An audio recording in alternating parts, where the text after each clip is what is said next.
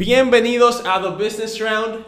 Y en esta ronda, señores, estoy muy emocionado porque tenemos nuestro primer invitado. Tenemos a Chef Joe de The Food Inc. RD. Así que, Chef Joe, bienvenido. Señores, para nosotros, para mí es un placer estar aquí en The House. Porque aquí se ha dado la cosa eh, muy positiva, trayectos y también de Food Inc. RD y Valiente, papá. Así mismo es, Chef. Y una pregunta, Chef, ¿tú nos puedes contar un poquito sobre ti? Sobre quién tú eres para todo aquel que no te conoce. ¿Quién eres tú? Bueno, eh, cariñosamente es Chef Joe, pero mi nombre es Joel Reyes Martínez. Eh, he tenido una trayectoria con esto de la gastronomía porque a mí me gusta comer. A mí siempre me ha gustado comer. Me gustó tanto comer que decidí estudiarlo. Entonces, de chiquito yo siempre fui una persona que hacía mi desayuno. O sea, estamos hablando de 5 o 6 años, ya yo estaba en mi cocina haciendo Claro. los mejores burritos y salami con plátano. Que por eso que yo todavía hasta el sol de hoy me gusta más ese mi, mi trocito de plátano. Claro. No di que mangú, mi trocito. Plátano normal. Mi plátano normal, mi hervido ahí, mi trocito. Porque yo me lo preparaba así cuando yo estaba chiquito. Claro. Entonces, siempre veía a mi mamá eh, cocinando todos los sábados. O sea, el día donde es familiar, porque son los dos, sábado y domingo, lo que pasa es que el domingo tú sales. Claro. El sábado como que la- la- la- la- antes como que las madres se inspiraban y cocinaban para la familia. Y yo me volvía loco con mami. O sea, mami hacía uno- unos espectáculos de plato, eh, la concentración, eh, la probadera, el hecho de que tú comienzas desde un punto y tú puedes crear, o sea, unir, unificar tantos sabores en un plato. Y después tú tienes la checha de la familia. Claro. O sea, tú tienes el hecho de cuando tú pruebas, tú dices, wow, ella comenzó con esto y esto es un espectáculo.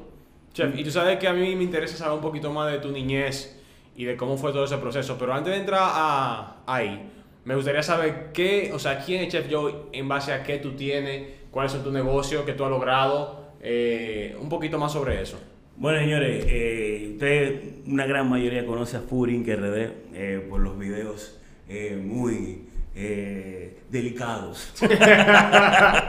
no, miren, eh, nosotros tenemos entre mi esposa y yo, somos los co-dueños de Furin RD y el nuevo restaurante Valiente. Valiente, sí. Eh, Inc. es un concepto cajón criollo, eh, un concepto muy diferente a lo que se expone aquí en la República Dominicana. Fue un riesgo totalmente para nosotros crear un restaurante de esa manera, pero también teníamos que ser muy inteligentes. Eh, con Inc. me di- nos, o sea, nos dimos cuenta que teníamos que atacar las redes. Ujú. Pero ¿cómo íbamos a hacer?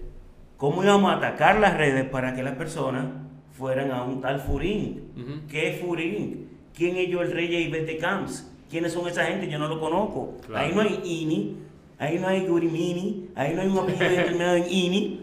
Entonces, eh, el principio fue muy difícil, pero una vez que nosotros arrancamos con lo de los videos yo mordiendo la hamburguesa, que uno creó ese morbo, eh, nos dimos cuenta que dijimos, tenemos algo. O sea, tenemos algo. Y después de ahí, eh, Furín eh, comenzó a correr solo. Eh, llegó un momento donde yo hablé con mi esposa y le dije, mira, yo necesito seguir creando. O sea, yo no- yo- a mí no me gustan las limitaciones.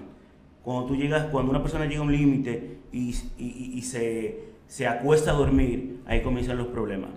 O sea, la vida no se trata de eso, la vida se trata de, ok, si llegué aquí, keep pushing, o sea, Claro. sigue empujando, a ver qué pasa. Claro. Entonces de ahí sale, Sale Valiente. Valiente. Valiente. Oh, wow. no, de ahí sale valiente. El concepto valiente es el hecho de que eh, en esta vida tú tienes que ser valiente para, para arriesgarte, para tomar decisiones. Quizás no a todo el mundo le guste, pero ¿qué te importa? O sea, ¿qué te importa? claro. O sea, es el momento donde tú tienes que poner aparte familia y amigos. O sea, es el momento donde tú tienes que ser lo, lo valiente suficiente como para tú decir, ok, vamos a hacerlo sin importar lo que nadie me diga. Entonces, por eso el concepto de valiente, porque cuando tú vas allá, tú dices, wow. O sea, tú tienes que ser valiente para tener un concepto como el que están haciendo ellos. No, me, me encanta, me encanta lo que he escuchado. Yo creo que de aquí vamos a sacar mucha, mucha conversación y que vamos a poder agregarle valor a la gente. Entonces, vámonos para atrás, chef. Vámonos a tu niñez, ¿dónde tú naciste? ¿Y cómo fue tu niñez? Eh, ¿Naciste en cuna de oro? ¿Naciste con problemas eh, familiares, tal vez económicos? ¿Cómo fue tu niñez? Cuéntame un poquito más de cómo tú naciste. Yo nací en Santo Domingo el 18 8 de 1983 en una bendición de familia. O sea, yo no me puedo quejar de don Felipe Reyes Espejo, el general, eh, Susana Margarita Martínez Nieve, mi querida y hermosa madre, Felipe Reyes Martínez, mi hermano, mi mano derecha, eh, él contó, y la niña de la casa, Susana Natalí eh, Reyes Martínez, que es como el equilibrio de la familia. Yo nací no en una cuna de oro, sino yo nací con padres que me hicieron sentir en todo momento ¿verdad? que no necesitaba una cuna de oro. O sea, yo nací con padres que luchaban todos los días y a veces no es sentirte en, una cuna de oro, sino tu saber, o sea, ese, tipo de personas, cómo se fajen, cómo luchan para darte lo mejor. ¿Tenían, ¿Tenían recursos o...? Bueno, mi papá era militar, eh, mi papá ya es eh, retirado.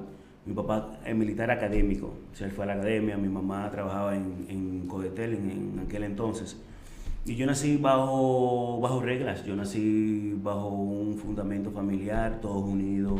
Yo nací cuando dos y media del mediodía hay que sentarse a comer, con la familia. Y ahí se discutía, ahí se hablaba, ahí se daban los boches, ahí uno a veces no quería comer y duraba hasta las 5 de la tarde con el plato al frente de, al frente de uno.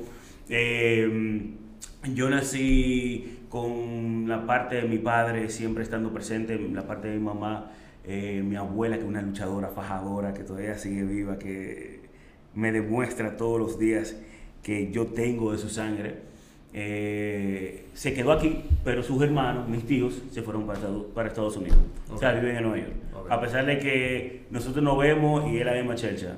O sea, yo, yo tengo un nido familiar que para mí, hoy en día, todo lo que yo veo, digo, gracias, papá Dios, porque esto fue perfecto. O sea, oh, fue perfecto. La niñez, jugando el escondido, vitilla, eh, besito Malboro. no, o sea, un sinnúmero de cosas, brother, que hoy tú no lo ves. O y, sea, y, una pregunta en el colegio. ¿Tú eras así con esa actitud tan carismático, tan jocoso, o tú eras más tranquilito y fue al final que tú... Eh... Ah, no, yo dejaba que, que, que eh, lamentablemente los puños míos hablaran. Yo era rebo, ay, yo era más yo era rebusero. Eh, yo no sé si decirte que en mi casa me llama, me llamaban y que, mira hijo tú. Yo pensaba que en algún momento ese era mi nombre. Mira hijo tú. Y el día que mami me dijo Joel, yo, pero. ¿Quién es Joel? Mira hijo tú. O sea, era bien revoltoso. Todo. O sea, fui con todo el mundo. O sea, los domingos cuando yo iba a la casa de mi abuelo, de parte de mi papá, mes de cabello yo no lo soportaba. Y él me ganó con una uña que él tenía, porque yo no le decía la bendición. Aquí se trataba de, usted tiene que pedir la bendición. Y yo cada vez que iba a hacer un revolú, en una yo no le pedí la bendición y me tiró una cubeta de agua. y ahí yo me cojo nada más. Entonces él tenía una uñita que cada vez que yo pasaba por el lado me hacía así. ¿Qué cuerda me da esa vaina? Hasta que en una me ganó. O sea, literalmente me ganó. Y ahí fue que yo comencé a bendecirle la mano. Hmm. Y ya creamos como un bond. Un pequeño lazo. Un lazo, muy acuerdo. Ok, chef. ¿Y cómo pasa eso de ser tan revoltioso? Normalmente sabemos que las personas que son revoltiosas y que tienen eh, eh, eh, como esa energía. pasa dos cosas. O uno se va por el camino malo porque tiene tanta energía que tiene que irse por el camino malo o dos, eh, usa esa energía para hacer cosas buenas. ¿En algún momento tú elegiste irte por el camino malo? Yo voy por la opción número 3. Opción número 3.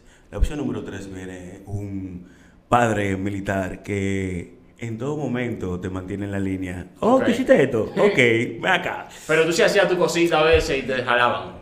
Todo el tiempo me jalaban. Todo el tiempo. Y mi mamá, ahí no había tregua. Usted hizo, bim bang. Pero yo llegué a una parte donde es como el desarrollo, ya tú llegas a un momento de tú, eh, nueve, diez años, tú por primera vez una muchacha diferente.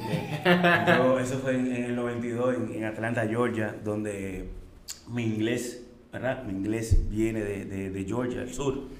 Y yo conocí esta boliviana llamada Julieta.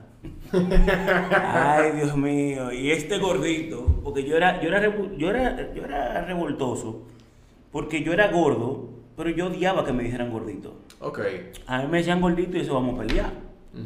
Pero cuando yo llego a Georgia, de repente, pa, una, algo militar de mi papá que duró un año allá, cuando yo conozco a esta muchacha de Bolivia, una niña, éramos niños, yo dije, Dios mío, pero que yo no he visto, y yo me fijaba y me fijaba y me fijaba, yo, pero ¿qué es lo que me está pasando? Entonces, en todo momento era una cosa así, yo, y cuando venían los, los, los revolú, yo le decía, no, no, no, no, espérate, yo estoy hablando con Julieta. ¿Y qué es lo que pasa? Y yo, tú no estás viendo eso, eso es algo maravilloso. Pero nunca me hizo caso. Me hizo oh. Pero ahí las cosas comenzaron a cambiar. Regresamos de, de Atlanta, Georgia. Ya veía la cosa muy diferente. Tenía una vida diferente en Estados Unidos. Regreso en el 93 aquí. Imagínate. 93 aquí, estamos hablando que el 92 era aquí ya en los 2000. Ujú. O sea, yo vine del futuro al pasado. Literal. Sí. Así me sentí. Pero ya veía la cosa diferente. Ok. ¿Y cómo pasa entonces? De ser ese muchacho revoltioso a empezar a emprender. ¿Cuándo empezaste a emprender por primera vez? No, no, no, no. Yo duré muchísimo antes de emprender. Yo duré muchísimo. Yo viví muchas cosas. O sea, dígase. Yo. Mi superhéroe es mi papá. Ok. ¿Mm? Y yo le dije a él, yo lo que quiero es ser militar como tú. Y mi papá luchó conmigo. Y, No, viejo. O sea, yo, en- en- me- o sea, yo fui a la academia militar porque yo no, mi papá no tenía recursos. Papá no tenía recursos. Nosotros éramos ocho hermanos. Ocho. Eh, imagínate la televisión y ese tipo de cosas. no, entonces él me dijo a mí, tú no tienes que vivir la vida que yo viví. Por eso yo luché, por eso me fajé. Vaya a la universidad. Ok. Estudie la ¿Saliste del colegio y fuiste a la universidad? No, me metí en la academia. Te metiste en la academia. no le hiciste caso. No le hice caso. ¿Cuántos años duraste en la academia? No, no duré años, duré el, el- los tres meses de. De prueba, de, De prueba. internship, lo que sea. Sí, de los tres meses eh, de centro, perdón, Mm. de centro. Y en una salí y tuve muchos problemas de salud, muchísimos problemas de salud. Eh, yo caí en el, en el, eh, en el hospital y mi papá me iba a buscar y yo le decía, no, yo me muero aquí. Antes que usted me saque, yo prefiero morirme aquí. Y mamá me decía, mi hijo, ¿cuál es la necesidad? Y yo quería como demostrarle algo a mi papá. Y mi papá lo que me quería decir era, estamos sufriendo. Claro. Y tú estás aquí con esta vaina. Hasta que en una, él siendo general en ese momento, mayor general, eh, me- o sea, yo fui a la casa, me dio una sirimba y me dijo, tú no vuelves, tú no regresas.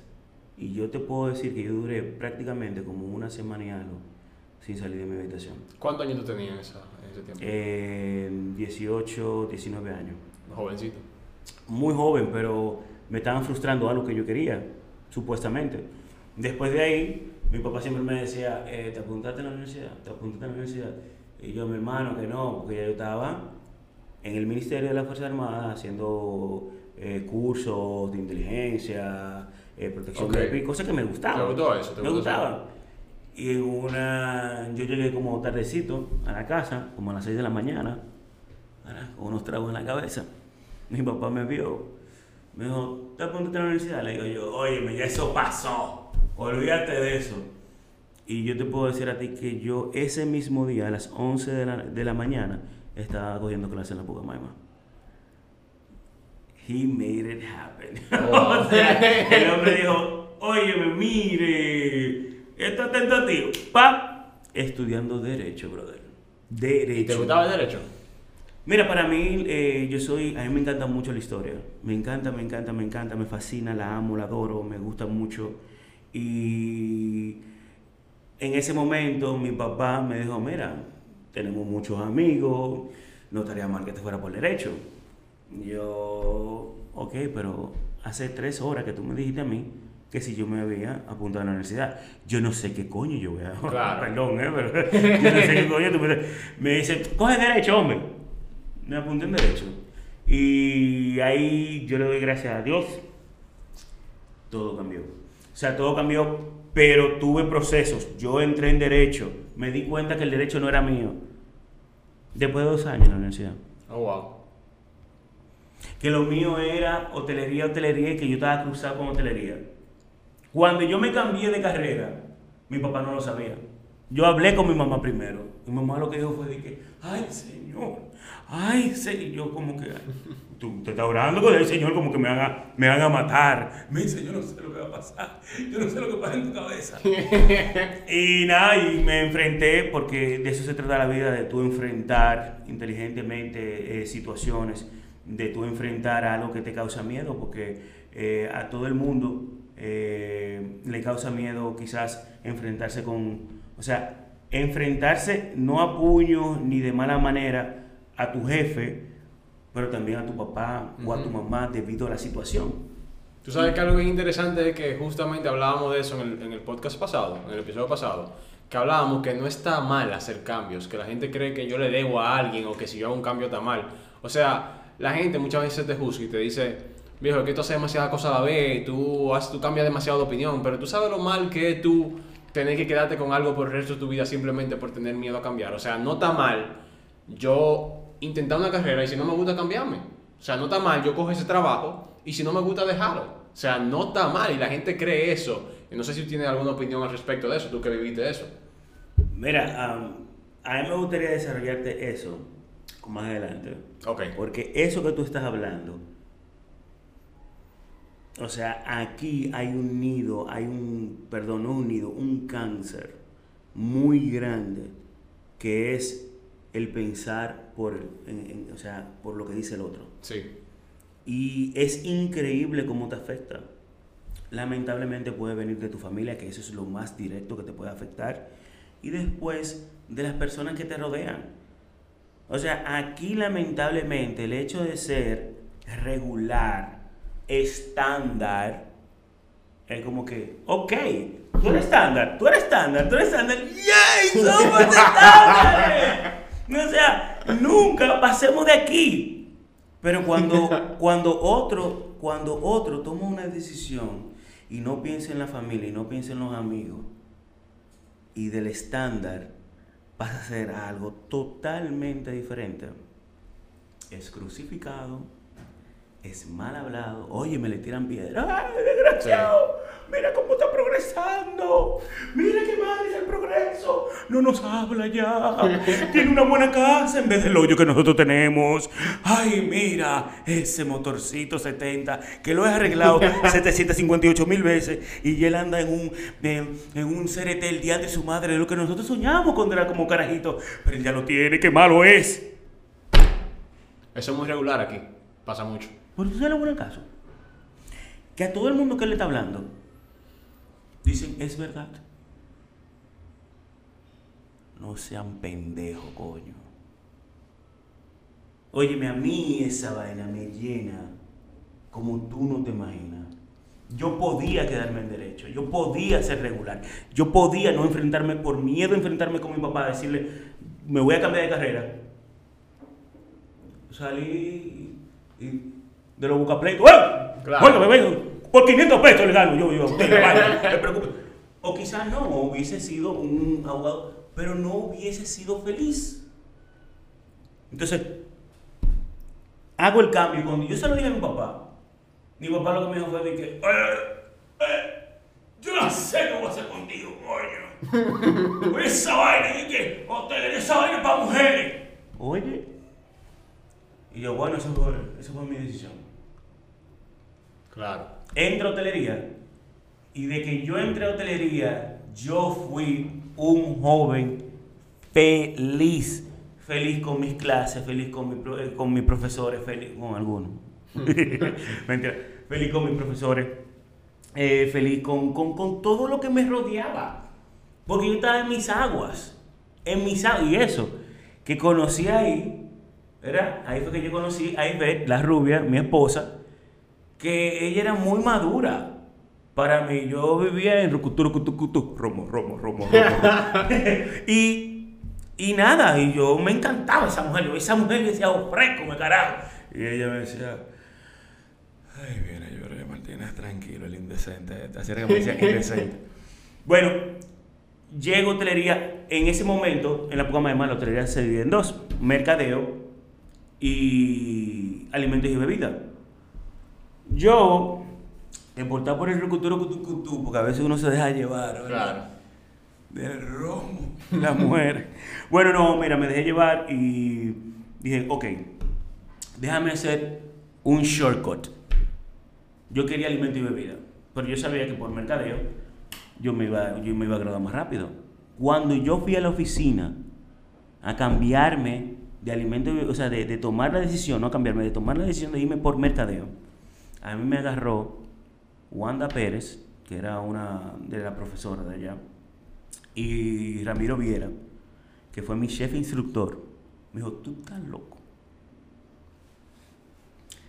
Tú eres alimento y bebida, tú eres el alma del alimento y bebida. O sea que ya cuando llegó ese momento ya tú habías experimentado un poco de la cocina. Shush. Pero que yo entré, oye, cuando yo entré a la cocina, yo me recuerdo que yo me desempeñaba, o sea, yo me, yo, yo me desenvolvía muy bien. Pero tú sabes que yo hice un, una crema de lentejas sin lentejas. ¿Cómo es eso? Nada, en un examen yo me puse nervioso. Le eché de todo menos las lentejas. Y usted me dijo a mí, ¿qué es eso? Y yo, oh, la crema de lentejas. Me dice, ¿y dónde está la lenteja? Y yo no sé. y nada, después se convirtió en, en una checha y él me dijo a mí, brother, relax. Que tú lo haces muy bien. Tú eres una persona que, o sea, tu, tu, tu, tu energía es muy fuerte. O sea, tú mueves. Y en la cocina se necesita eso. Se necesita ese amor, cariño. No lo que era, no despiste, como la lenteja, pero sí se necesita corazón. Lo hice, me fui por alimento y bebida. Eh, ¿Tú consideras que ese fue el inicio de tu carrera como Totalmente, totalmente, totalmente. Y mira, mira, lo, chulo, o sea, por una decisión que tú casi no tomas, tú casi no eres lo que eres hoy. O sea, si te hubiera quedado en derecho y no hubiera tenido esas agallas de salir hacia adelante, o sea, tú no hubieras llegado, por, sí, pero, pero, también ahí viene, ahí viene lo de la competencia. Tú tienes que enseñarle aquellas personas que dudan de, de tu, o sea, de, de, de, de tu elegir, de, la opción que tomaste, de tu decisión, lo que tú estás haciendo. Que yo hice rápidamente, para una competencia me gané la mejor pasta de, un concurso de claro. Primer lugar. Nunca le dije a papi que me dieron unos cuartos, pero también. pero yo fui ese día, se lo claro. Y yo pasé, cuando yo fui, y ese, y, ese, y ese premio todavía está en mi casa, yo pasé de ser Joel Rey Martínez, el que no sabe qué hacer, a mi hijo el chef. Claro. Y tú sabes algo muy interesante de ese concepto, y es que uno puede tomar, eh, en la vida siempre uno puede tomar varias opciones. O sea, el camino, eh, el tú elegir ese chef y el, tú elegir hacer ese plato y el tú elegir hacer esa competencia con esa eh, pasión. Tú sabes la gente que va a ser chef, por ejemplo, va a eso y lo hace como rezagado, como que como con miedo. Ahora el emprendedor tiene algo muy muy natural, que es que cuando tú haces algo, tú lo haces como que queriendo romper. Como que, oye, yo lo voy a hacer, yo lo voy a demostrar a medio país que yo soy el mejor en esta vaina y que nadie es mejor que yo y tú papel. Y eso es lo que diferencia a alguien exitoso de alguien que se queda atrás. Porque muchas veces a ti te pudo pasar el mismo escenario. Imagínate que hay dos personas. A ti te pasó lo que le pasó, te pasó con tu papá, que tú tenías miedo, y a otra persona le pasó. Si el otro hubiera tenido ese miedo al momento de, de hacer un plato, hacer lo que sea, o se hubiera quedado rezagado, y no hubiera tenido esa gana de demostrar que es el mejor, se queda atrás. Por eso que siempre que hay que demostrar que tú eres el mejor y créetelo y decir, tú vas a ver que sí, y yo lo voy a lograr, y se lo voy a demostrar. Y a todo el que está diciendo y hablando disparate en la calle, tú vas a ver que se van a tener que tragar eso. Una de las cosas que tú, o sea, cuando tú llegas a ese punto, es tú salir de tu zona de confort. Cuando tú sales de tu zona de confort, cuando tú sales cariñosamente, como dicen aquí en República Dominicana, dejar, cuando tú dejas la teta de tu mamá. ¿eh? y tú te pones en un lugar que tú dices, ¿qué diantre yo hago aquí? ¿Y cómo yo voy a salir de aquí? O tú tienes la oportunidad de irte fuera como yo lo hice. Cuando yo voy a Orlando, cuando yo estudio profesionalmente gastronomía, cuando yo estoy en un lugar de trabajo que son gente de la CIA, de la CIA, de Johnson Johnson, de Le Cordon Bleu y toda esa gente, y te ponen en una cocina y tú te estás cagando porque es la primera vez que tú estás trabajando a nivel profesional. Y tú dices, ok, yo tengo dos opciones. O me hago pupú en los pantalones y lloro y me echo agua y no duermo ese día y me doy por vencido. O yo le demuestro a esta gente lo que come plátano. O sea, ya estando en Estados Unidos. Lo que es un Joel Martínez, lo que es mi sueño. Por la razón por la cual yo estoy aquí. Entonces, ¿qué pasa? Ese ambiente competitivo, que eso es otra cosa que pasa aquí. El miedo a la competencia. ¡Ay, me puso, me puso un, restaurante al lado mío! ¡Ay, Dios mío, qué mal ese huele! No. Mierda, qué chulo. ¿Por qué? Porque me puse un restaurante al lado y la gente que no han venido al mío van a pasar por el lado mío y van a decir, ¿Aquí, por qué? ¿y qué están haciendo aquí? Claro. A nivel gastronómico y, a- y en todo nivel, tú tienes que tener competencia, porque si no tienes competencia o piensas que no tienes competencia, vas a pensar que lo estás haciendo bien y ahí vienen fracasos. Y me gustaría pararte ahí, que mencionaste una palabra que te quería mencionar hace un ratico, fracaso. Tú mencionaste que tú habías ido a competencia y que tú siempre tienes esa gana, por ejemplo, de ser número uno y de demostrarle lo que come el plátano y lo que demostrarle que es mejor. ¿Alguna vez tú quedaste en segundo, tercer lugar, cuarto lugar o no quedaste en ningún lugar y En perdiste? ningún lugar perdí. Normal. Normal. Yo decía, ok. O sea, que sí, sí tú, tú perdías, normalmente. Se perdía. Ok, y Ni una pregunta. mencionar, ni, ni- ni nada. Y una pregunta, porque tú mencionas que tú antes de ir a una competencia, tú siempre decías, le voy a demostrar. Entonces, cuando tú decías eso y no lo lograbas, ¿cómo se sentía Joel? Malísimo. Ok. Mal. Pero yo siempre tuve en mi cabeza, esto no me define a mí. Háblame un poquito de eso, ¿te sentías mal? ¿Y cuáles eran tus acciones al momento de sentirte mal? Oh. yo soy dominican. ¡Romo, carajo!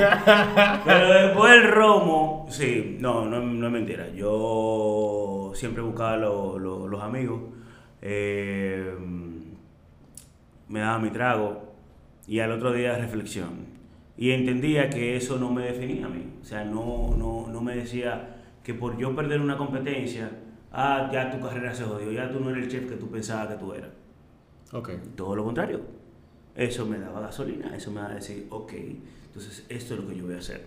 Esto es lo que yo voy a hacer. ¿Y aprendías tú, o sea, tú tomabas como que alguna iniciativa de decir qué fue lo que hice mal, déjame yo eh, ver cómo mejoró eso, o tú simplemente le dabas para allá? No, yo le daba para allá. Ok. No, te voy a hacer, yo soy muy Claro. sincero con eso, yo le daba para allá. Ahora, yo te voy a decir unas cosas donde cambiaron mi forma de ver las cosas. Cuando yo me gradué, a mí me hacer una estatuilla al frente de, de la oficina de, de hotelería, del departamento de hotelería, por lo que yo jodí, no por lo bueno que era. No, mira, eh, realmente, cuando yo me gradué, yo me gradué muy apartado de, la promoción, eh, con lo que yo entré, y porque me fui fuera, hice cursos diferentes de cocina y whatsoever. Eh, cuando yo me senté ahí, yo no conocía a absolutamente nadie. Varias gente que me miraba, me miraba ah, mira, ese, ese wow, mira ese Joel. Era muchacha todo. Y yo estaba ahí, pap, y yo veía como todo el mundo, fulano de tal, cum laude, fulano de tal, magna, cum laude, fulano de tal, cum laude. Y yo estaba ahí, todo el mundo así, yo, ok. Y a mí no, no, no, yo sentía en ese momento, cuando yo estaba sentado, como que a mí no me importa. Yo vine aquí por graduarme, para hacer sentir bien a mi papá y a mi mamá. Cuando llamaron mi nombre, o sea, cuando nos paramos ya en fila a buscar el diploma, que llamaron mi nombre, todo cambió. ¿Por qué fue eso? Porque por primera vez, o sea, yo había cumplido algo. O sea, había llegado a como una cúspide, o sea, de la mentalidad, porque yo había ido a Estados Unidos Claro. y había hecho eso y eso fue un, lo- un logro muy grande para mí. Pero yo había estado cumpliendo el logro de la familia, de ver a la universidad y traerme ese título. Y todo como un flashback me dio de todo lo que yo había hecho. Y cuando me dieron ese, ese diploma, que viene Agripino y me da la mano, yo le di un manoplazo a Agripino.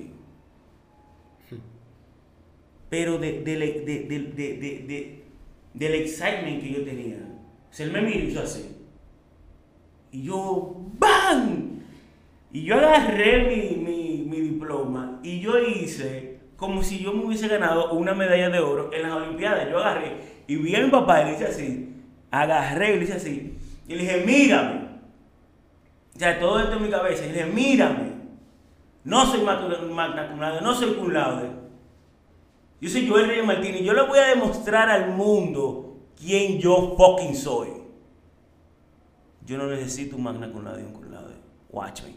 ¿Cuántos años tú tenías cuando eso? Eh, yo tenía 22 años, 23. Wow. No, 20 no mentira. ¿Qué 22, 23? Yo tenía 24 años. 24, 25. Subimos, espérate. No, yo vine de Orlando, con papá. Sí, yo tenía 25 años. Te a los 25. 25 años. Y no está nada mal. O sea, la gente tiene un prejuicio en la mente que hay que graduarse a los 20, a los 21. O sea, tú lo lograste a los 25 y de ahí tú dijiste, watch me, you're gonna see me roll. Y de ahí tú empezaste. ¿Y cómo, cómo pasa con esa energía que tú tienes, los estudios que tú tienes, eh, todo eso que tú habías hecho? ¿Primero empezaste trabajando para otros restaurantes? ¿O de una vez comenzaste a emprender? ¿O cómo fue ese proceso? ¿Empezaste No, yo guayé la yuca. Yo guayé la yuca. Hay mucha gente que van a una universidad culinaria y después que terminan la universidad culinaria se ponen una chaqueta y dicen yo soy chef. Yo le digo, mierda para ti, brother. Yo le digo, no, respeta la chaqueta. No, no, no, no, no, no, brother. Cuéntame de eso. ¿Tú Mira. saliste de la universidad? Yo salí de la universidad y me fui para Suiza. Me fui para Suiza. Cuando estaba ahí en Suiza, que por eso yo te digo a ti, yo me iba para España. Y yo, ¿Cómo te fuiste para Suiza? vámonos para una cuna gastronómica. Oh, ok, yo me puse a pensar y dije, pero y yo conozco a gente en España. Y llamé a un pana mío, Oscar Saladín. Y Saladín me dice a mí, Joel, pero ¿qué tú haces en, en, en- en- en España? Chequéate Suiza, que tiene las mejores escuelas, que yo qué, que cuánto. Y déjame ver. Brother, y eso pasó de que es un abrir y cerrar de ojos. Yo llegué a Zurich. Cuando yo llegué a Zurich, en Suiza, yo dije así. Y yo, del diantre carajo, yo vine. Willkommen, el, el, ale- el Swiss German, porque es alemán, pero también con suizo. O sea, si el alemán es jodón, vamos a joder un poquito más. Vamos, vamos a ponerlo más difícil. Y yo llegué y yo dije, Dios mío, Dios mío, Dios mío, Dios mío, Dios mío, Dios mío, Dios mío. Y nada, hice eh, una maestría en lo que es eh, el manejo de restaurantes, porque yo me veía como dueño, eso es lo que yo quería. Yo quería tener un restaurante. Yo voy a pararlo ahí antes de tu seguir, y perdona que te interrumpa. Y me interesa saber cómo tú llegaste a Suiza. ¿Fue a través de ahorros o una beca o cómo? Porque tú dijiste, ah, estoy en Suiza, pero ¿cómo pasó eso? Cuando me fui por Orlando, lo trabajé, vendí mi carro y la ayuda de mi papá, como siempre, el apoyo de mi papá 100%. Ok, Entonces fue mucho por la muche. ok. Fue como que, ¿qué tú quieres ser? Y yo le dije, yo me quiero largar de aquí. Cuando yo vine de Orlando y me gradué, yo le dije, yo no puedo estar aquí. ¿Por qué? Porque había una mentalidad en República Dominicana que todo chef tenía que ser de fuera. O sea, si tú tienes un restaurante y el chef era dominicano, es como que una fonda. O tiene que ser algo muy típico que le guste a fulano fulano. Pero después de ahí, No, tú tienes que ser de fuera, si no, no te pagaban. Oh, wow. Y entonces yo llegaba aquí y yo- ya yo estaba en el futuro. Tú analizaste eso, tú supiste. Yo sabía, Ok. yo estaba en el futuro. Cuando yo venía aquí, yo, yo sentía que yo le daba play. Era como que yo dejaba el país en, en pausa. Llegaba aquí al país y le daba play. Me sentía como que todo estaba igual. Yo, yo, yo- yo no quiero ver nada aquí. Ok. Me fui para Suiza. Cuando yo llego a Suiza, Sí, nos quedamos en lo del eh, que hiciste un master, nada. los mejores roles del mundo vienen de Suiza. Lo que yo no entendía era por qué el reloj viene, o sea, lo- los mejores del mundo vienen de Suiza. Y es que esa gente son locas con el tiempo. La primera vez que yo bajé a una clase era a las 8 de la mañana. Y yo llegué a las 8 y 2 de la mañana. Y el profesor me encontró a mí aplaudiéndome así. O sea, cuando yo entré a la clase, el profesor comenzó a aplaudir. Y yo, todo el mundo comenzó a aplaudir. Yo, ¿qué fue? Y yo, él no sabía que me conocían a mí. Gracias, gracias. Y el, y el tipo me dijo, felicítenlo. Y todo el mundo, felicidades. Y yo sintiéndome de lo más bien. Me dijo, ese es el estudiante más rico de BHMS. Y yo ahí hice, aquí hay un peo. Y todo el mundo, ¿cómo? Y picándome el ojo. Mira. Me dijo, claro, porque ustedes gastan tanto dinero en venir aquí y él le da tan poca importancia a mi clase que en vez de él llegar 5, 10, 15 minutos antes, llega 2 minutos después. Eso quiere decir que a usted no le importa mi clase vaya para su habitación. Wow. Después de ahí, yo jamás. Chacho, yo abría la vaina con él. ¡Profesor, dígame, aquí, vamos a abrir la vaina. ¿Eh? Estoy llegando dos horas antes. Yo, tú no tienes que estar aquí dos horas antes. A mí que me importa. Pero llevaré en mí lo que usted me dijo. Y eso son de las cosas que te marcan, que te hacen decir, despierta. Claro. No te duermas. El tiempo sí importa. Porque aquí estamos acostumbrados a no nunca estar a tiempo al asunto. Pero cuando tú sales de tu zona de confort, que te dan un boche hermosísimo, tú dices, ok, no estoy en Kansas ya. Ujú. ¿Me entiendes? Ya no estoy en Kansas, no estoy como en Alicia en el País de la Maravilla. Claro. Entonces, esas son de las cosas que me cambiaron. Ya cuando yo entro a, a- a esa nueva cultura, que tengo que aprender el idioma, dije, no, no, yo, no, yo, yo, yo- yo tengo mis mi, mis limitaciones. Yo no es verdad que yo voy a de aquí aprendiendo alemán. Pero me gané a todo el mundo con el fuego que yo siempre he tenido. Cuando yo me mudo a Ginebra, ¿verdad? La parte francesa de Suiza, que yo veo que la cocina es 95% francés. Señores, los franceses no son un cachú. Los franceses no son personas muy amigables. No son personas que te son muy educados. Ujú. Bonjour. Después de ahí ya, si no tengo bonjour, ya, salí de ti. No di que vaina, ni, ni eh, cómo está el U, o la vaina, no es nada de esa vaina. ¿Qué me importa a mí? Un jodido extranjero de mierda. No me importa. Entonces yo hablaba, yo hablo un inglés muy bueno, entonces ellos pensaban que yo era gringo. Anda, liante, ¿para qué fue esa vaina? Sí, no. No, no, no, no, no me soportaron. Dije, hey, yo soy dominicano. Y ahí comenzaron, ¿verdad? Pero era fuego. Señores, nadie entiende. Aquí hay gente, personas que van a un curso, salen de ese curso y piensan que tienen un máster en Washington Hansen, lo que sea. Y no es así, tú tienes que huellar la yuca. Claro. ¿Tú sabes lo que tú pelas de que 100 libras de cebolla en X tiempo? 20 libras de ajo. Nadie sabe lo que es cortar eh, eh, eh, zanahoria, papa, al estilo con casé, con, centímetros y eh, ¿Cómo es? Bueno, vamos a poner así centímetros. De largo y de ancho, exactos. Y si tú no lo haces, te lo botan en la basura. Y tú loco por pelear. Ah, entonces tú, me, tú crees que allá fue que tú empezaste a formar tu carácter. Totalmente. El europeo, yo siempre quise ir a Europa. Porque que es la cuna de la gastronomía. Y háblame un poquito de la importancia que tú le ves a, formar el carácter para tu emprender. O sea, ¿qué te, ha- qué te ha ayudado eso para tu emprender? Tú un los jalones es como la familia. Esos boches que te da tu papá, esas pelas que te dan tu papá, ya cuando te la daba, cuando te decía de todo, ya en un futuro tú te, te- te da- te das cuenta de por qué lo hizo. Claro. Pero a nivel profesional tú tienes que pasar, tú, si tú lo que quieres es emprender rápidamente, perfecto, yo no viví esa vida de emprender de una vez. Yo no tuve un ejemplo tampoco, un padre que me dijo, te graduaste, vino un restaurante, perfecto, bien por ti. Pero yo entendía que como todo pico que tú alcanzas, tiene que tener un centro. Un centro militar como yo lo viví. Entonces en la cocina es un centro. Claro. Y yo viví en un centro europeo. Pero yo me lo gané. Porque a veces tú, tú trabajas, tú, tú haces las cosas y tú te dejas de la chercha. Y cuando tú tienes chercha y tú te desenfocas, entonces los más altos dicen, es uno más del montón. Claro. Pero yo no. Yo trabajaba, los muchachos se quedaban bebiendo cerveza, yo me iba para mi casa. Porque yo tenía que, yo tenía que caminar diario algunos 15 kilómetros para ir al restaurante y para regresar en la nieve.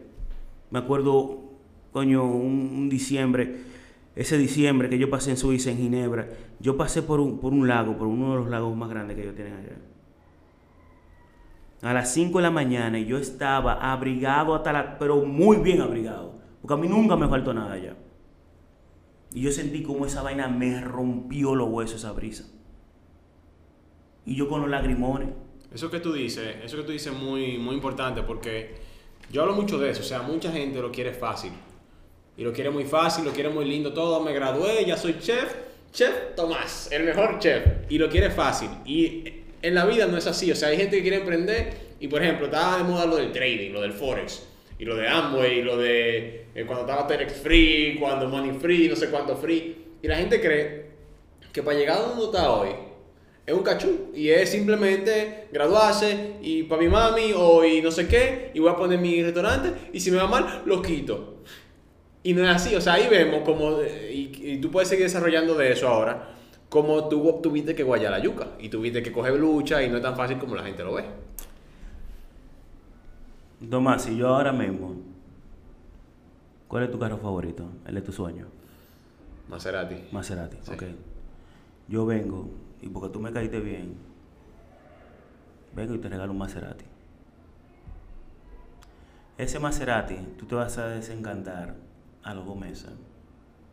Y a los dos meses lo puedes cuidar, pero lo vas a querer vender. Y el trato como tú le vas a dar ese carro no va a ser igual como si tú lo compras.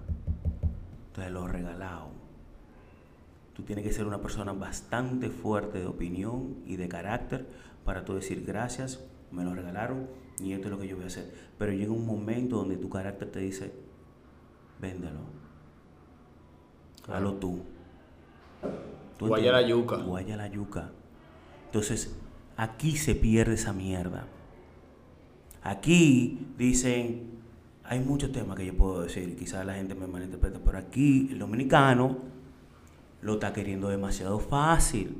Se queja de todo. Somos niñas. Entonces cuando vamos fuera, hacemos el trabajo que no haces en tu país y te quejas. Entonces, coño, no, no, no hay como, como, como, como algo relativo en lo que decimos aquí. Que la cosa está mala, No que la cosa está coherencia. esto. Ah, pero que mira, que solamente me están pagando 15 mil, eh, que 15 mil, 18 mil, 20 mil pesos. Y tú dijiste una cosa en tu podcast que a mí me encantó. Ayúdame. Que fue tú decir que muchos aquí en República Dominicana dicen, no, yo me voy de esa empresa porque yo tengo 15, ¿cómo es? No, 15, años de experiencia. ¿Cómo? 15 años de experiencia, pero ¿y qué pasó contigo que nunca te movieron? claro Tú duraste 15 años haciendo lo mismo. ¿Qué experiencia tú me estás hablando? Nunca te esforzaste. no hay coherencia No hay coherencia, nunca tuviste hambre. Eso no es nada tener hambre. Tú decir, yo quiero lo que ese aquí, es lo que ese tiene, yo lo quiero. No hay mal en competencia, ¿cuál es el mejor? Ese. Yo voy a ser mejor que él. Claro. Aquí hay un miedo, es como que aquí todo, eh, todo de cristal. Cuando yo salí, yo me rompí mi narga, trabajando y luchando y llorando y caminando y, y pasando miles de cosas. Yo tenía algo, yo tenía un epicentro, yo tenía un enfoque y yo decía, yo voy a ser el mejor chef del mundo. O sea, y, y me lo creo. Me río, me río, porque yo hablaba de eso. Uno a veces dice, por ejemplo, yo digo, yo voy a ser el mejor del mundo. Aunque tú sabes que hay mil gente mejor que tú afuera. Pero es una cuestión de decírtelo y creértelo. Porque si, no, si ni tú mismo te lo crees, ¿quién va a creer en ti? Es una, es una cuestión de tú coger y decir, yo voy a ser el mejor chef del mundo. Que aunque tú no llegues a ser el mejor chef del mundo, tú te estás fajando para hacerlo. Y muy probable tú lo llegues. Toma, en mi carrera hay muchas personas que son operativos, administrativos, o sea, un sinnúmero de cosas. Yo nunca voy a cambiar mi forma de ser. Yo soy lo más real que tú vas a conocer dentro de la industria. Yo no te voy a poner una cosa linda. Yo te hablo, yo soy mal hablado. Te hablo de romo. Ese soy yo. Y mi cocina, tú entras a mi cocina y esa es mi iglesia, mi reinado. Na- óyeme, yo soy, yo soy jodón. ¿Por qué? Porque a mí, lo último que me hicieron en, en Café du Centre, en ese restaurante que está en Suiza, yo estoy por primera vez, un pasante llega a ser chef de party. Chef de party son los que están en la cocina, que ya están sacando todos los platos, el que se encarga de, todo eso. Y yo saqué unos, unas vieras medias crudas. Y cuando vine de allá para acá, él me entré encojonadísimo, diciéndome putón de mierda, diciéndome toda la vaina. El chef me agarró la chaqueta. O sea, me sacudió. Yo dije, bueno, nos vamos a matar Como dos perros. como dos perros. Y yo cerré mi puño y le dije, me vuelve a topar el problema. Me dijo, vete para para su casa. Yo me fui para mi casa, mis 7.5 kilómetros, llorando. Dije, me van a botar. Llorado. Ya yo iba a llamar al viejo mío. Voy para allá. Ay, en vez de beber esa noche, porque todos son toma decisiones inteligentes y correctas en el debido momento. No pensar, yo soy dominicano, yo no. Yo me acosté y yo dije, ¿tú sabes lo que tú vas a hacer mañana? Tú sabes que el chef llega a las 5 de la mañana, tú vas a estar a las 4 y 50 de la mañana ya. Y eso hice. Me levanté a las 3 de la mañana. Esa vaina estaba de que menos 3. Y ese hombre llegó. Yo le dije bonjour. Y tigre ni siquiera me respondió. A las nueve y media de la mañana. Nueve y media de la mañana. El maitre d', que fue el que se encojonó, le dijo al chef, por favor, ese muchacho le va a dar hipotermia. Déjalo entrar. Déjalo entrar.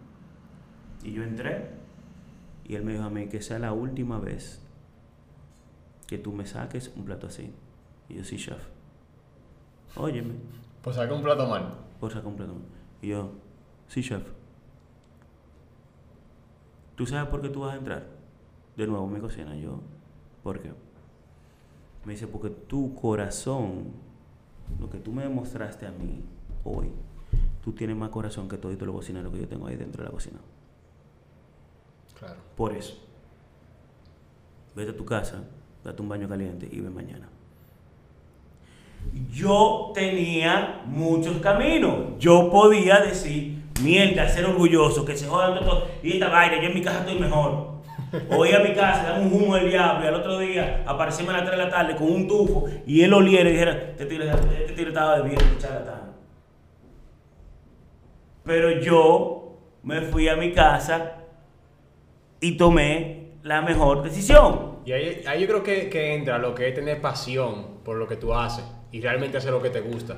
Porque hay mucha gente que son, vamos con el mismo ejemplo de chef, que son chef, que quieren ser chef, pero no tienen realmente la pasión, o sea, no, no lo quieren realmente. O sea, realmente es algo que se ve bonito, algo que ellos creen que quieren y lo están haciendo porque sí. Entonces, cuando se encuentran con ese tipo de situaciones, el que no lo quiere realmente, hay que se separa. Lo bueno de lo, de lo mediocre. El que realmente no lo quiere, toma la decisión que tú dijiste, se va a beber, hace otra cosa, se quilla. Pero el que realmente lo quiere, toma, comienza a forjar su camino. Así, concho, si yo de verdad quiero esto, tengo que luchar por esto. En ese restaurante había un caballero que tenía casi 60 años. El pana era un cocinero más. Y yo le decía, ¿cuántos años tú tienes esto? Toda mi vida. Tanuya. Y yo, en mi cabeza, Dios mío. Eso es lo que yo no quiero. Ese, yo, ese era mi miedo. Mi miedo. Cuando yo regresé aquí, a República Dominicana, que me dijeron, Joel, chequeate New Orleans. Porque yo no quería estar aquí. 2011, yo no quería estar aquí. Yo estaba empapándome de cosas que aquí no se veían. Llamo a New Orleans, o sea, comienzo a llamar al restaurante New Orleans y me llama a mí de Commander's Palace. Un restaurante que tiene más de 100 años. Wow. Uno de los, uno de los mejores restaurantes del sur. Pa, y comienzo a hablar con el chef. El chef me dijo, camina. Y cuando yo voy, pa, eh, conozco a, eh, a, Juan Carlos, un chef eh, boricua, su, su chef, y me comienzan a bombardear de preguntas culinarias. Y yo comienzo a responder, comienzo a responder, comienzo a responder. Y yo llego al restaurante y me dice el, el, Juan Carlos, un hermano mío ya. Me dice, oye papi, ¿sabes cómo le dicen a Commanders? Y yo, ¿cómo? Le dice, el come cocinero. Mira, yo sentí un frío. yo sentí por la magnitud de ese restaurante. Cuando yo entré, viejo, te puedo decir que al mes, al mes, yo estaba tan nervioso y yo nunca había visto tanto volumen que en uno el chef me dijo a mí, si me vuelves a hacer algo malo, te vas.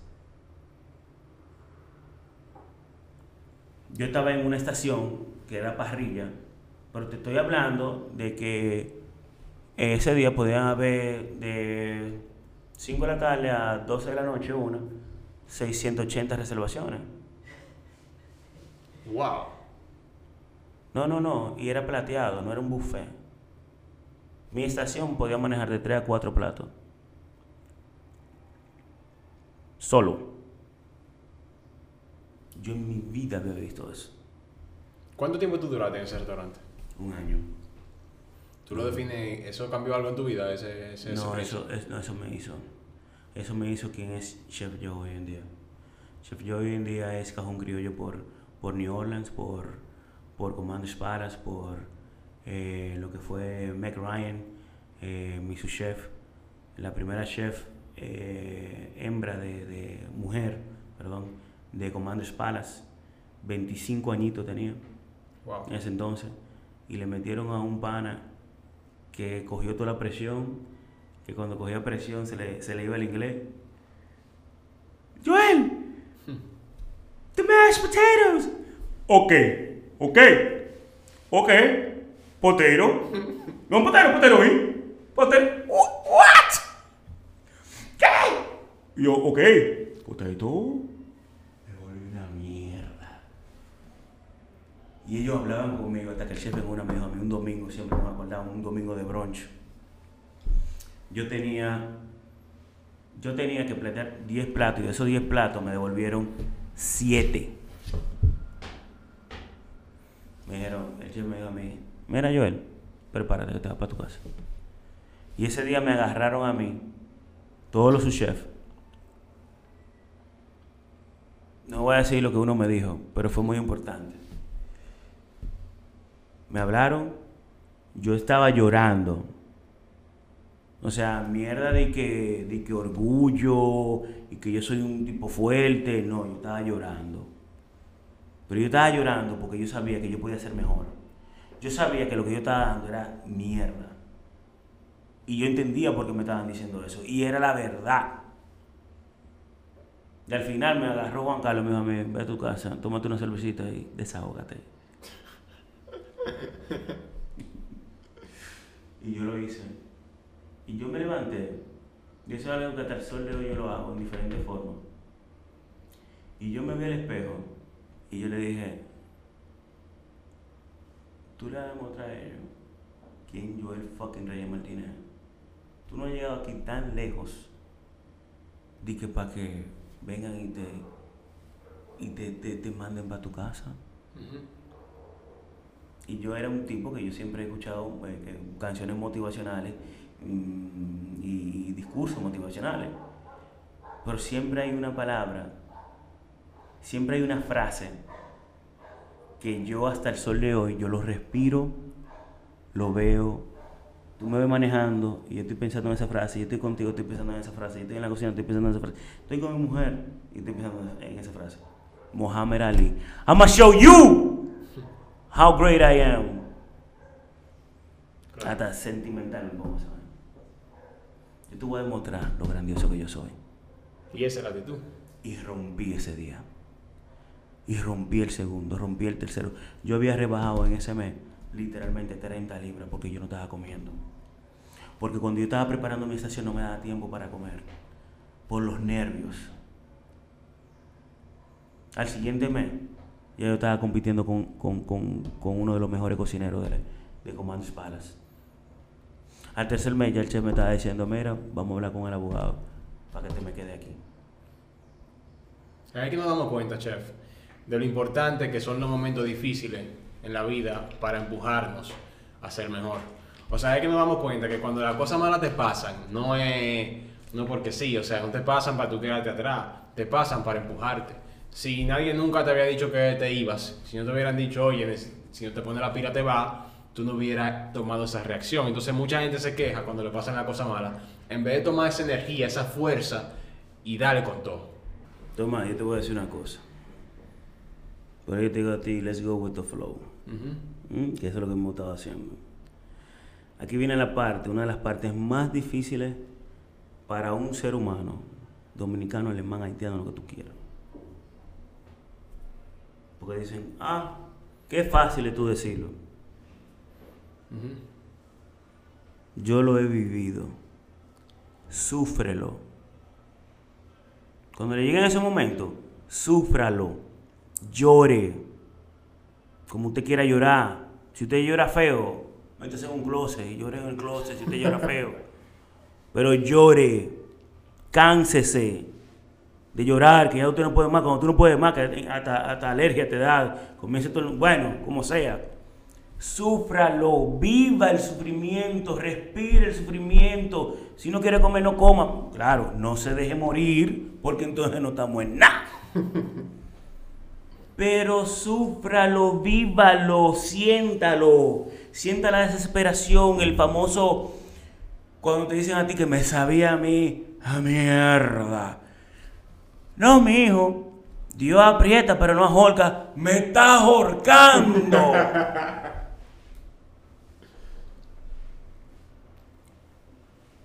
Eso lo va a hacer a usted mejor persona porque lo tiene que coger positivo. Porque hay muchos que se van por el lado negativo, por el lado de venganza. Y ahí es que usted está mal. Vea lo positivo. Diga gracias. ¿Usted cree en una piedra? Pues dígale gracias a la piedra. ¿Usted cree en un tubo? Pues abrace su tubo. ¿Usted cree en Dios? Pues diga gracias Señor. Porque después de ahí te toca a ti tú decir, yo voy a ser mejor.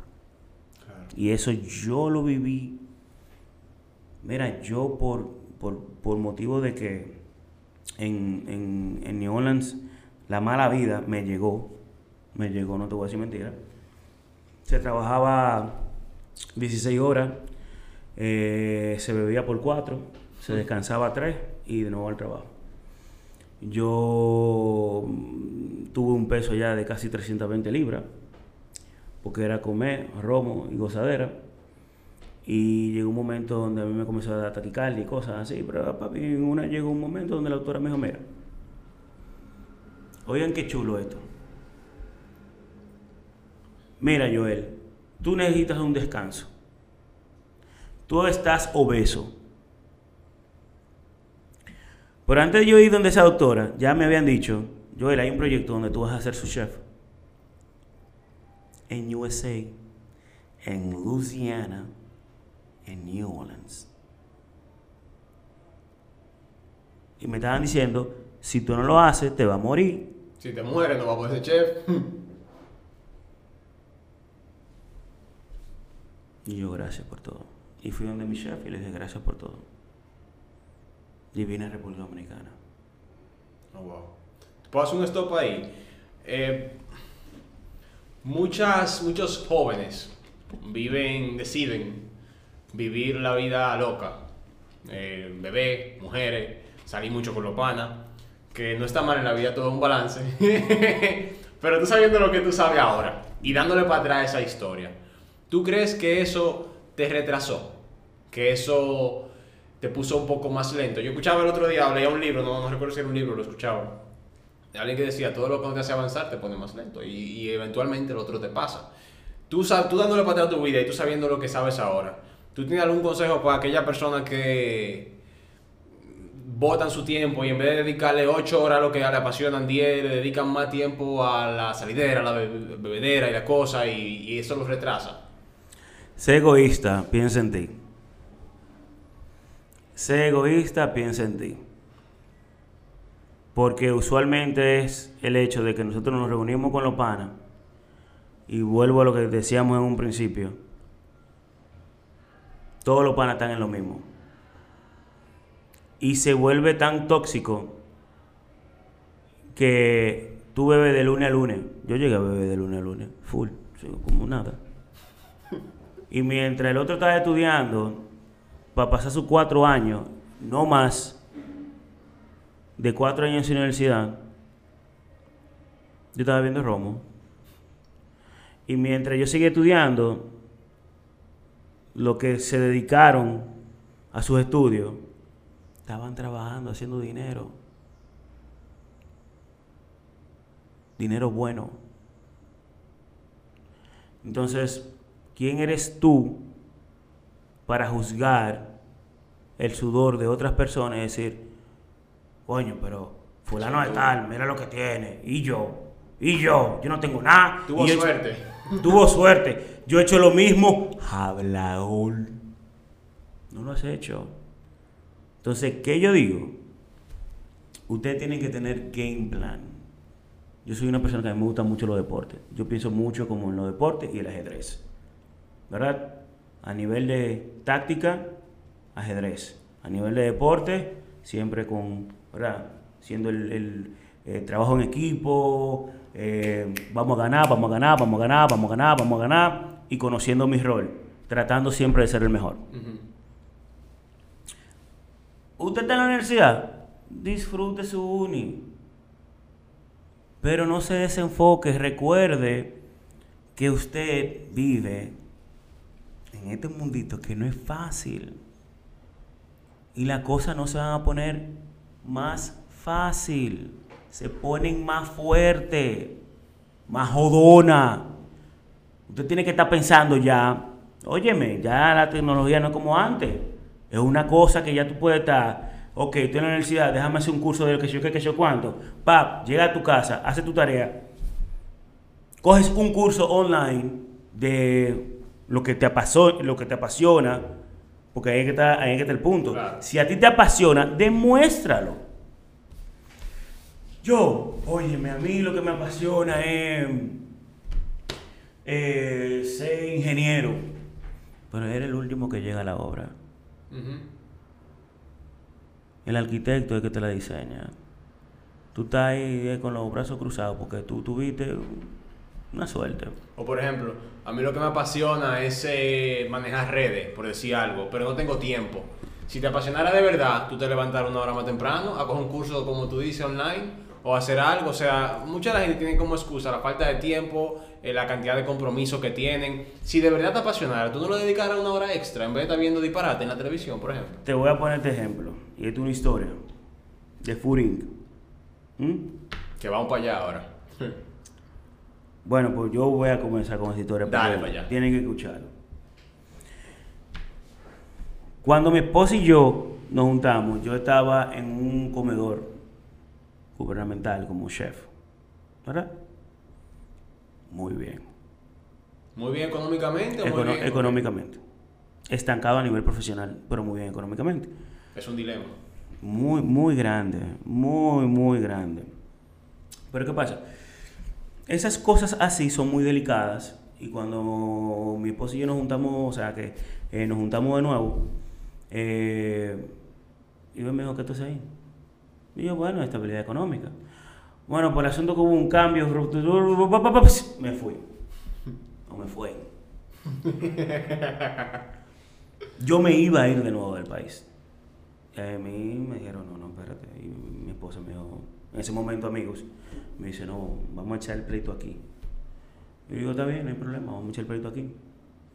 Ella, como siempre, mi esposa, mi amada Ivette Marie de Camps Antonio, de Reyes. Esa es más reta que yo. Esa no tiene miedo. Y ella me lo enseñó a mí. Me dijo, agárrame, coño, vamos a tirarnos de- de- del pico Duarte. Y yo cagándome le dije, let go. Y no pasa un día, no somos un matrimonio perfecto. No me interesa. Viví lo que era un matrimonio que se quería que fuera perfecto y se fue a la mierda. Esta vez no es perfecto, pero es gloria. Y esa que está ahí, cuando nosotros embarcamos lo que fue Furín, que íbamos a abrir un 12 de mayo, siempre mayo va a estar en mi corazón, porque mi hija, Mara, nació en 18, pero también fue un 2016 que cayó uno de los aguaceros, una de las tormentas más grandes, que cuando yo llegué a Furín, la infraestructura que nos había costado millones estaba en el piso. Oh, wow. Yo temblé, así hice así. Nosotros abrimos un 16 de agosto. En quiebra. En quiebra. ¿Se acuerdan la película esta de Cinderella Man? Cinderella Man, el, el de- el del boxeador con Russell Crowe. Ni idea. Muy buena película, véanla. Hay que verla. Cuando tengan tiempo. Ese tipo llega un momento de ser campeón hasta pidiéndole a gente multimillonaria porque no tenía con qué comer. Yo salía a la calle a buscar dinero pidiéndolo. Oh, wow. Y hubo una persona que siempre me voy a acordar que me dijo a mí, tenía, teniendo todo su cuarto. me dijo, "Oye, todo, si yo no te voy a ayudar. Pero con una sonrisa. Pero yo creo en ti y creo en Iber. Y ustedes van a alcanzar cosas que ustedes no se imaginan. Y yo, sí, pero a mí qué me importa, yo lo que necesito es cuarto. Y dijo, tócale la puerta a tu papá. Y yo le toqué la puerta a mi papá porque yo no se lo quería pedir a mi papá. Y mi papá sin pensarlo dijo, there you go. Eso sí, coño. Que ese dinero líquido yo lo quiero y lo necesito. Y nosotros emprendimos. Y yo era guachimán de ese negocio. El primer día fueron mi suegro y mi papá y mi mamá. El segundo día no fue nadie. Una pregunta, ¿eso que tú me estás hablando es después de que la tormenta o lo, o lo que sea que pasó de Barató Furín? Sí. ¿O tú me estás hablando del... pri- Ok. No, es el principio, que el principio. estaba, no, pero- no, no. Furín terminó la obra. Ah, o sea, Furín ni siquiera había No arrancado. había arrancado. Oh my god, o sea, o sea, ustedes construyeron Furín, la infraestructura. En mayo entonces vino una tormenta y la desbarató. Ustedes ni siquiera habían empezado. Mayo 12, no, mayo 12, estaba el padre de la iglesia donde van los viejos míos. Echándole echando- agua. Bendiciendo y van y echando el agua a un- y uno, cum. Ey, relajando, no me ofender. Y tirando y bendiciendo, brother. Tres días después, yo vi nuestra infraestructura en el piso. O sea, ustedes fracasaron, por decirlo así, ¿no? Ustedes, Sin la vida. sin haber abierto. Antes de empezar. Wow. Sígueme contando. ¿En Entonces, agosto, nada más estabas tú de guachi, no iba nadie, sígueme contando. Con deuda. Nosotros comenzamos a recibir mi verdad. Yo odio esa picadera. Yo la detesto. Yo la odio, la detesto. Son como que cosas muy. Muy básicas. muy- no, no, no. No, no. Hay una creatividad del carajo. Y es muy chulo, o sea, ser creativo. Pero ensamblar. Mierdita chiquitica, ponerla bonita. Pero 300 de ellas. Billy, mira. Óyeme, yo veía a Satanás, veía yo. Y la rubia solamente me decía, acuérdate que hay que pagar esta vaina, acuérdate que hay que pagar. Y nosotros nos levantábamos a las 4 y media de la mañana porque teníamos que hacer eventos de 5 mil, 6 mil pesos. Y yo iba a la casa frustrado. Una casa, yo vivía en un apartamentico, un apartamentico donde la, la- la salita está conectada con la cocina, un solo baño y una habitación y media. Oh, wow. Ahí vivía yo, Con tu esposo. y mi esposa. Y yo iba, a veces ella se me... se fajaba a llorar. Se ponía triste. No, se fajaba a llorar. Y yo la agarraba y le decía, let go. Y vamos a darle con todo. Y a veces era yo que me fajaba yo a llorar, a dar gritos. Me decía, no, mi amor, no, no. Esto no es un tiempo de llorar, esto es un tiempo de tirar para adelante. Y yo, coño, pero que tanto uno joderse, levantándose a las 3 de la mañana, para uno hacer un trabajo de 5 mil, 6 mil pesos. Me dice, el punto es que tú lo estás viendo ahora. Tú lo estás viendo, tú estás viendo 5 mil pesitos hoy lunes. Tú lo que no estás viendo es que al final del mes esos 5 mil pesitos se convierten en 200 mil pesos, 300 que podemos pagar local y préstamo. Y, y yo, coño, tienes razón. Una pregunta, hablando de eso. ¿Cómo ustedes empezaron Furin? O sea, ¿cómo hicieron una estructura inicial? ¿Cogieron un préstamo? ¿Cogieron dinero de sus ahorros? ¿Alguien familiar y Bueno, amigo? mira, mi esposa vivía en Estados Unidos. Ok. Mi esposa estaba- vivía en Estados Unidos, ella regresó. Eh, yo estaba, como te dije, en el comedor. Que ahí tú tenías un buen Sí, ingreso. un buen ingreso, pero todo se hizo. eh, yo no tenía creencia, o sea, se hizo todo a nivel crédito con mi papá. Porque quién era Ivete Camps y yo Rey Martínez, o sea, no teníamos crédito. O sea, tu papá cogió un préstamo por ustedes. Sí. Todo a nivel de crédito de mi papá. Créeme que no sabíamos porque. Me están llamando del banco. Y yo, espérese, don, pero que los cuartos están ahí. No, yo no sé, te estoy diciendo que me están llamando del banco. No, yo no soy gente que me esté llamando del banco. Y yo, sí, señor, tranquilo. Ahí están los cuartos. Wow, tu papá confiaba mucho en ti. No, mi papá confió tanto en mí como en la cabeza de mi esposa. Porque él sabía que yo era lo operacional. Tu Él esposa, sa- tu esposa es como the businesswoman y tú eres más como que operacional. ella, ella es la gurú de la administración. Ok. Ella es administrativa. Lo que pasa es que yo soy, yo soy el operativo, yo soy la creatividad, yo soy el artista. Ok, te copio. ¿Entiendes? Yo soy el artista. Por eso es que tú me dices, ponme un micrófono y olvídate. Dale yo, yo te doy emociones, yo te doy de risa. Vamos a llorar ahora, tú me dices, porque yo me pongo sentimental. Pero por cosas que realmente han pasado. Claro. Entonces, sí, él dio el todo por el todo. Él- ese dinero que él me dio, ese millón de pesos, fue en efectivo. Y ese me dijo, ese sí me duele, oíste. Porque eso no fue de crédito, se fue de él. Pero yo agarré otro préstamo y se lo pagué. Pero él tuvo que firmar. Dijo, coño, ¿cómo así? Digo yo, el cargo de conciencia no me gusta eso. Usted tiene su dinero. Pa, pa, pa, pa, pa. Wow. ¿Y qué pasa con Furín? Furín llegó un momento donde hubo un pana mío, Daryl, Daryl Arias, Daryl, fue al restaurante dijo a mí, ve que el restaurante está al lado de un colmado, un tigre, un business guy, o sea, un tigre, un, un tigre de negocio, vive en Miami. Iba donde a mí me dice, Joel, increíble la comida, brother, excelente la comida. Pero tú pusiste un restaurante al lado de un, de un colmado. Al lado de un colmado. Tienen cinco mesas. 20 comensales. ¿Quién? Nadie, la, gente no te conoce, brother. Cuando tú haces un restaurante que aquí en Bellavista. Niño, ¿por qué no te tiraste Panaco, Piantini? Más céntrico, la gente te va a ir más, pero ¿quién va a bajar para acá, para Bellavista, de que atrás de un restaurante de Joel Reyes Martínez e Iber de Camps? Hermano, mira, te felicito, pero piénsalo. Pero estamos hablando de un tipo, un tipo, No un loco viejo, No, ¿no? un loco viejo. Ok. Yo ese día me sentí bastante mal, muy mal, Claro, luego hacer toda esa inversión y todas esas cosas. pero yo el otro día me levanté, siempre frente del espejo, o sea, mirándome, diciéndome, I'm gonna show you how great I am.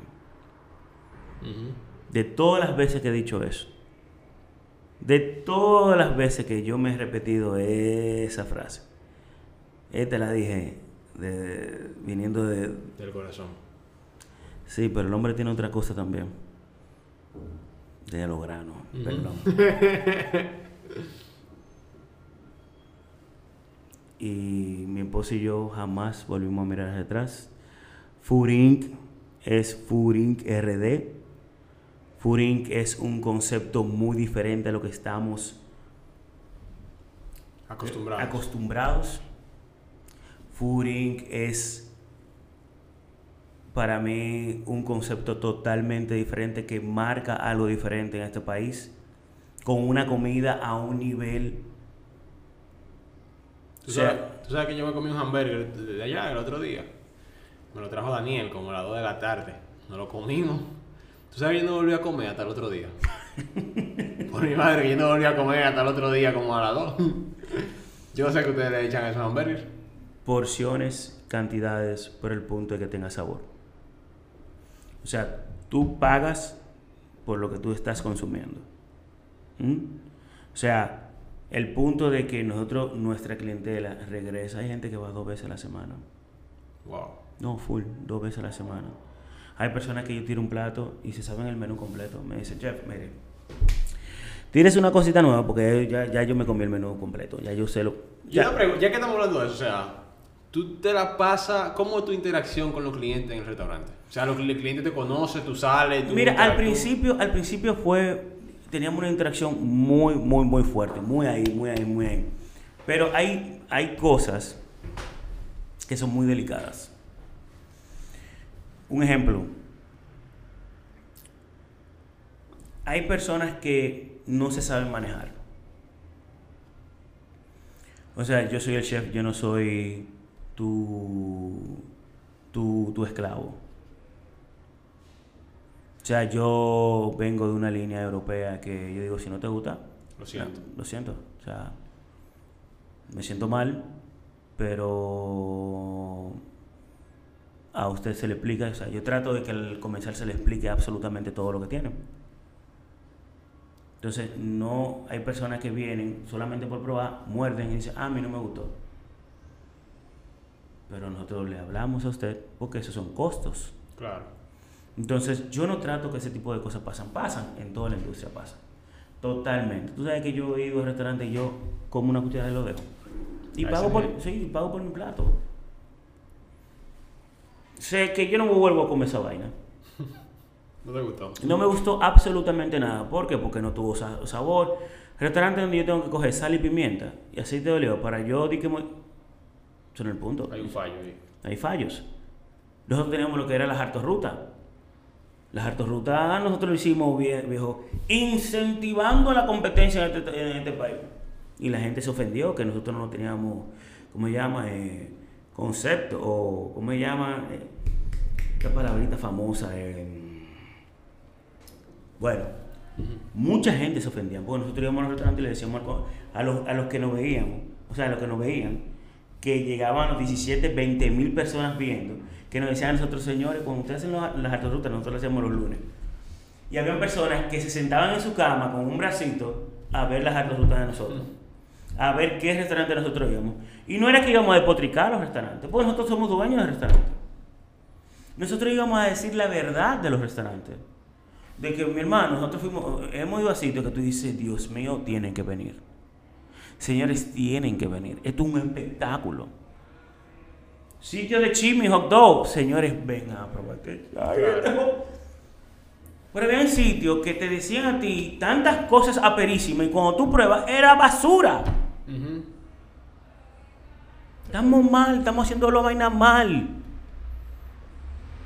Y una pregunta. Para, para ir un atrás. Dijiste que pasó la tormenta, eh, tu papá te ayudó, eh, estabas tú de guachi. ¿Cómo pasa de eso a comenzar a venir clientes? ¿Qué, ¿Qué es eso que ustedes hacen que hace que ustedes comiencen a recibir clientes? ¿Cómo, cómo funciona eso? ¿Cómo comienzan a recibir gente? En diciembre del 2016 mi esposa me dijo, si nosotros no hacemos dinero en diciembre, vamos a estar cerrados para febrero. Y yo comencé a hacer piernas. ¿Pierna de cerdo? ¿En sándwich? No, la pierna. La pierna de cerdo. Yo le dije, amo un video. Ella me hacía video, pero yo le dije, amo un video. Y yo agarré la pierna, que estaba la piel totalmente crocante, y comencé. ¡Aló! Ábrame la puerta que llegó Furín, carajo. Y la gente vio cuando yo estoy tocando ese tan tan tan, esa era la piel del cerdo. La piel del cerdo. Y yo agarré la piel y comencé a hacer, cogí la carne y comencé a devoronarla en mi mano. Yo del 23 al 24 yo amanecí haciendo pierna. Eso fue un breaking point. Breaking point. En enero, con la narga así, Furín hizo así. ¡Buf! A raíz de más videos. A raíz de más videos de- de- y de la comedera, porque entonces vino el 70-30, que fue la primera hamburguesa, que era top round con flat meat, y era algo diferente, y la gente fue, y cuando vio el video, yo quiero eso, yo quiero eso, yo quiero eso. Todo el mundo pedía exactamente lo que tú. Sí, lo que yo vendía, lo que yo vendía, yo lo que yo vendía. Oye, me llegó un punto y estábamos metidos de cabeza, la Ruby y yo ahí, que yo podía coger una botellita de agua, ponerla ahí y decir, mira, esa agua combina con eso. Y la gente iba, yo quiero esa agüita con esa vaina. Wow. Y una pregunta, curioso. Ustedes intentaron eso y le funcionó. Antes de intentar eso, ustedes habían intentado algo más para que vaya gente y no le funcionó. Es que imagínate, tú no tienes, tú tienes, tú tienes hoteleros ahí. Tú tienes alimento y bebida ahí. Nada de marketing, nada, no había cuarto para uno contra, subcontratar a alguien, no, no, no teníamos nada. Fue a puro coñazo, fue a pura coincidencia de la vida que papá, que comenzamos a grabar, grabar, grabar. Y en una yo dije, óyeme, perfecta combinación. Lo que yo más amo que es mi cocina y que me pongan una cámara. O sea, it flow, yo. Dale, y ya tú sabes, ya después era el espectáculo. Y, seguí, y seguimos y seguimos y seguimos, pero, como vuelvo y te digo, llegó un momento donde las personas pensaban que yo era el que cocinaba. O sea, yo soy el chef propietario, yo guayé mi yuca. Uh, por ya tú, Tú creas la receta también. Claro, tú estandarizas, tú creas la receta, tú comienzas ya a contratar un personal por la demanda. Entonces tú dices, uh, pero se puede hacer otra cosita. Ujú. Creatividad. Vamos, vamos a remodelar, vamos a remodelar el restaurante, vamos a hacer esto, vamos a hacer. pero- y tú vas creciendo. Entonces, cuando tú vas creciendo, ya tú comienzas a no tener mucho tiempo. Entonces, ¿yo qué hacía? Yo en Furin, yo siempre voy, hago mi mise en place, producción, pruebo, prueba, pam, pero yo no tengo que estar ya hasta la 1 de la mañana o 2 de la mañana. No, yo tengo per- un Tú personal. que- delegas. delego y hay un personal que ha ido a través, ¿verdad?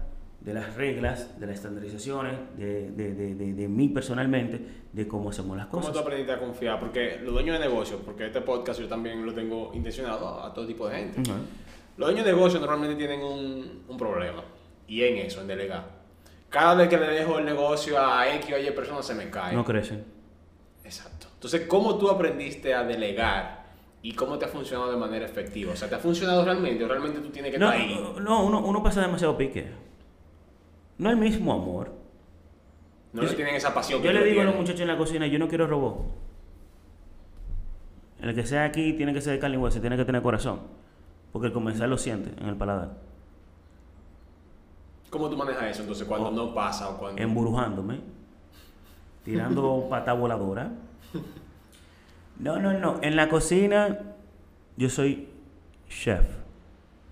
Yo no soy Joe Reyes Martínez, yo no soy chef Joe. Chef. Sí chef, no chef. Cuando tú entras a mi iglesia, yo soy el que hizo la iglesia y el que da la misa. Entonces, cuando tú entras a mi iglesia, tú tienes que respetarla. Y yo le digo a todos los muchachos que entran así, yo no le falto el respeto, pero yo voceo por esa boca. Yo extrayo vaina, yo me vuelvo loco. ¿Y hasta ahora tú crees que los sistemas que tú has creado para que eso funcione están funcionando?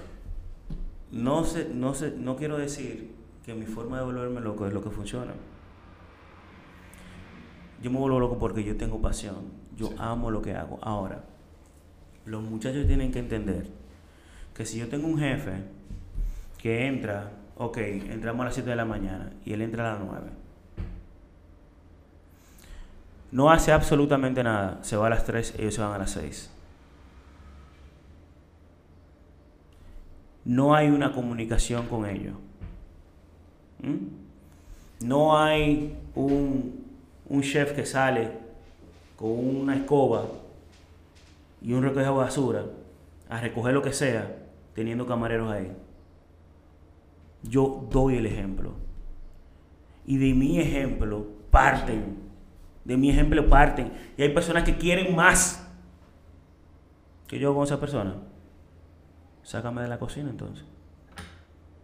¿Tú no me quieres tener aquí? Sé más duro que yo. Sé más duro que yo. O sea, Tito. Yo le he dado mi cocina a personas. Le digo, míralo ahí, ten. Es yours, pero no lo quieren. Y tú sabes lo que es interesante de eso, que eso yo lo hablaba en estos días. Todos los dueños de negocio tenemos un sueño y encontrar gente que sea más dura que nosotros. Y la gente cree que no. O sea, los que trabajan creen que no. Creen que uno quiere, que uno quiere lo peor para ellos. Uno quiere que ellos suban y que sean mejor que uno, que me superen, que ellos me enseñen a mí. ¿Tú sabes lo que yo le digo a todo el mundo? Para la, la blasfemia. No, mira, lo que yo le digo a todo el mundo es cuando comienzan a decirme, no, lo que pasa es que yo tengo eh, un, gerente, que tiene miedo por su, por su trabajo, por su esto, por su lo otro, y me, pone, me la pone en China, y cal, me, me da muchísimo trabajo, y después dice que él. Y yo le digo, sigue, destruyelo. Trabajando, va a llegar un momento que la cabeza que están ahí arriba se van a dar cuenta. Claro. Pero ahí viene el ejemplo de el que está picando, buscando los diamantes, y justamente cuando le queda una línea, Se como una hoja, se rinde, y viene otro con la lengua afuera, a todo lo que da, que lo va a encontrar. Tienes que tener sed.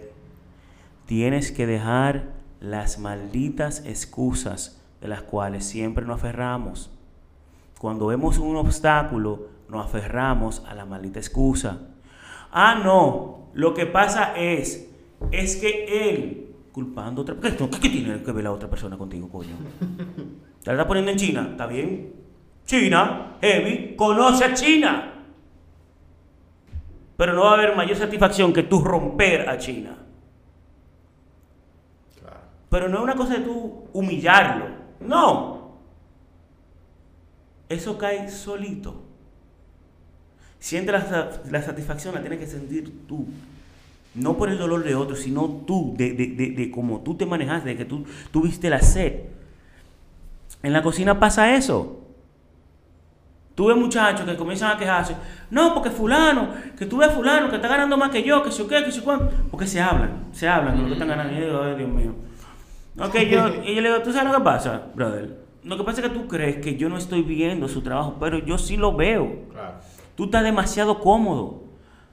Tú tienes el tiempo de tú coger la cocina, pero tú no la quieres, tú le tienes miedo. Pero tú sabes qué pasó con él. Él me habló, él me dijo a mi chef, yo quiero esa posición. Y yo le dije, Se "Le- aventó. no, yo le dije, let go. Claro. Aquí todos somos hombres. Yo no tengo que agarrar a un hombre de la mano, ni a una mujer tampoco, porque tengo mujeres en la cocina. ¿eh? Que me han demostrado más que cualquier hombre. Todo corazón, metiendo mano. Que a veces yo voy y le digo, ¿qué pasa? Lo que le pasa a toda mujer todos los meses. Y nosotros abarrotados de gente y esa mujer, miren, con la cabeza así. Y yo me vuelvo un doctor en ese momento. A ti. Claro. ¿Qué tú necesitas? Ah. Tranquilo, chef. Y yo le go. Mierda. ¡Pam! Pero yo trato a todo el mundo igual en mi cocina. Lo único que sí, respeto. No me gusta la falta de respeto. Cuando me doy cuenta de eso, eso me, vuelve insane, como dice. Pero esto de, de, de, de cuando crece, que ya no estamos, de delegar, tú tienes que crecer. Y si tú piensas que, ok, creé un negocio, coño, me está dando todos los frutos que yo necesito, pero yo no puedo crear otro porque me voy a salir de esa oficina y no voy a tener el control, estás mal. Y vamos, vamos a aprovechar que tú acabas de mencionar eso, para ver entonces cómo tú pasaste de Furing, estabilizarlo, crecerlo, llevarlo a, donde, a lo que es hoy, a crear el concepto de valiente. O sea, ¿cuándo fue ese punto que tú dijiste, ya aquí esto está ready, déjame entonces hacer otra cosa? No, le dije a mi esposa, hablé con le dije, Hablate con, la, con el cerebro. Y le, estoy harto. O sea, mentalmente yo quiero ser más creativo ya. Porque yo vengo de esa línea, yo vengo del fine dining, yo vengo de, de, de Estrella Michelin, yo vengo de, de, de, o sea, de restaurantes de a, a muy alta cocina. Entonces habla mucho de valiente.